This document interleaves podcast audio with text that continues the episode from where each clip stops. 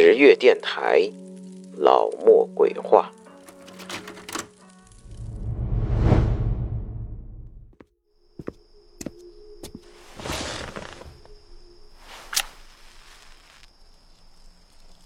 欢迎收听老莫鬼话，我是老莫。今天，老莫给大家讲的故事的名字叫做《夜里别一个人走》。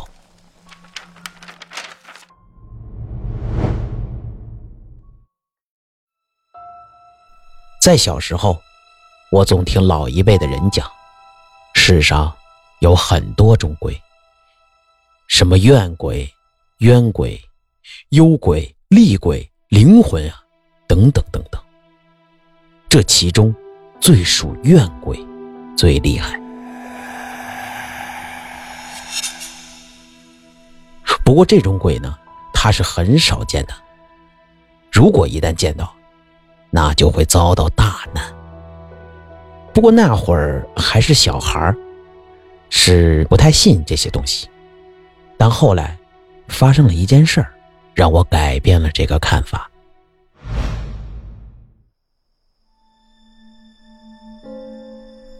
记得小时候，每年总有那么几天要去三叔公家里住几天。但三叔公家里呢，在山沟里，那里人烟较为稀少，只有几个小村庄坐落在这片广阔的山区里。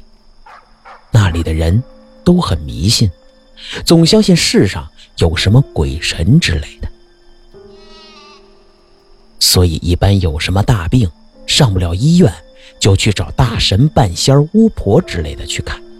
虽然基本上都是无功而返，但那些地方依旧是香火不断。三叔公村里有一名很争气的大学生，叫王强，毕业了，在城里某著名高中教书。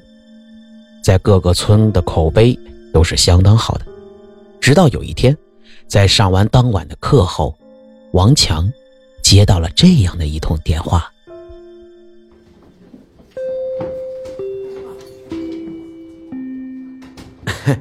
好，这节课就先讲这么多了，后面那几页的小知识点呢，咱们下次再讲。下课。”喂是王强吗？我是你刘叔叔。喂，刘叔叔，嗯，怎么了？哎呦，不好了，出事儿了！啊，出出什么事儿了？哎呀，你爸他好像快要不行了，哎，你赶紧回去看看他吧。啊啊，哎，好好好，哎，那个您先别着急，那我这就跟主任先请个假，赶快回去。听到自己父亲的情况之后，王强就坐着车直奔家里。由于村庄地处偏僻，下了车还得要走好长的一段山路才能到村子，所以晚上基本没人走夜路。虽然这世上没有鬼怪，但是这荒山野岭的也备不住会遇到蛇或者狼之类的。不过由于思父心切，王强也就没有太多的顾虑，就这样急匆匆地走进了山地里。王强知道自己家这段路并不好走，所以每天出门的时候，包里都会放一个手电筒，以防走夜路的时候看不清脚底下的路。今夜和往常其实并没有什么太大的区别，夜风不断的吹打着树叶，发出呲呲的声音，而在这条路中，唯有一个人的脚步声格外的明显。大概已经过了十五分钟左右，依旧没有走到村里。不过，就在离村路灯还有一段路程的山坡上，王强发现了有一个人的身影。他摇摇晃晃，扑朔迷离，好像随时都会倒下去一般。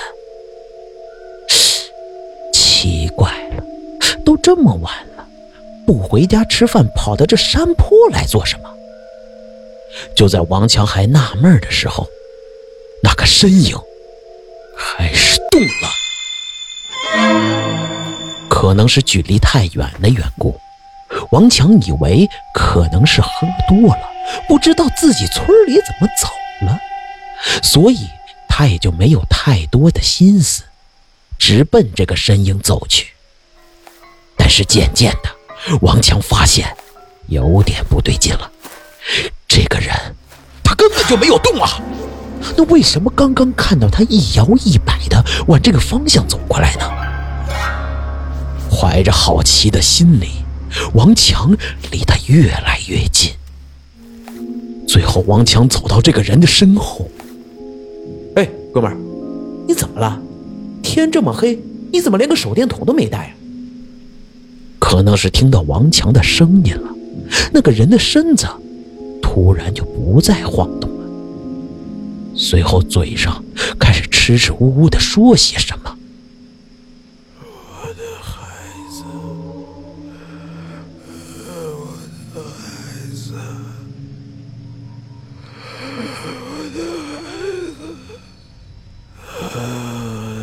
不好意思，哥们儿，你说什么呢？我好像没有听清楚。由于这个男人说话的声音实在是太小，导致王强想再靠近他一些，可是男人好像根本就没有在意他，连回头都没有回。看到这种情况，王强实在是忍不住了，随后把手放在了这个男人的肩膀上，准备让他冲向自己。喂，我说。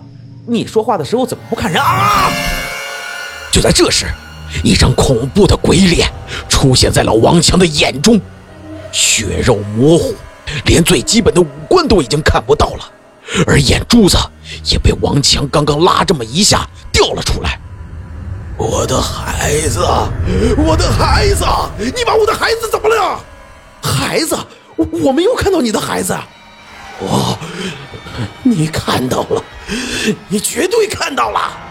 此时的王强已经被吓得魂儿都没有了，他二话没说，转身就往村子里跑去，而这个男人也同时向他追了上去。你跑不掉的，还我孩子命来！我根本就不知道你的孩子啊！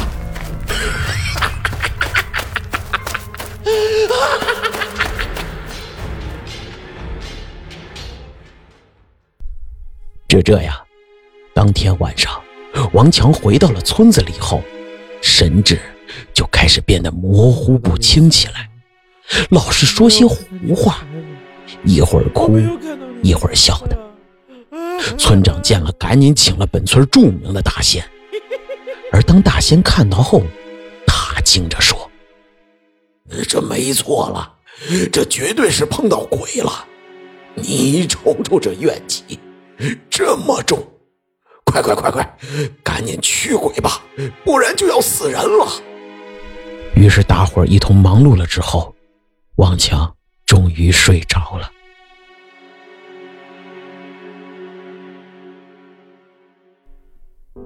我们这些看着有趣的小孩子们，也都被大人叫回了家。不过后来听说王强的病好了，只是人变得木讷了许多。喊他一声，半天才可能回你一句话。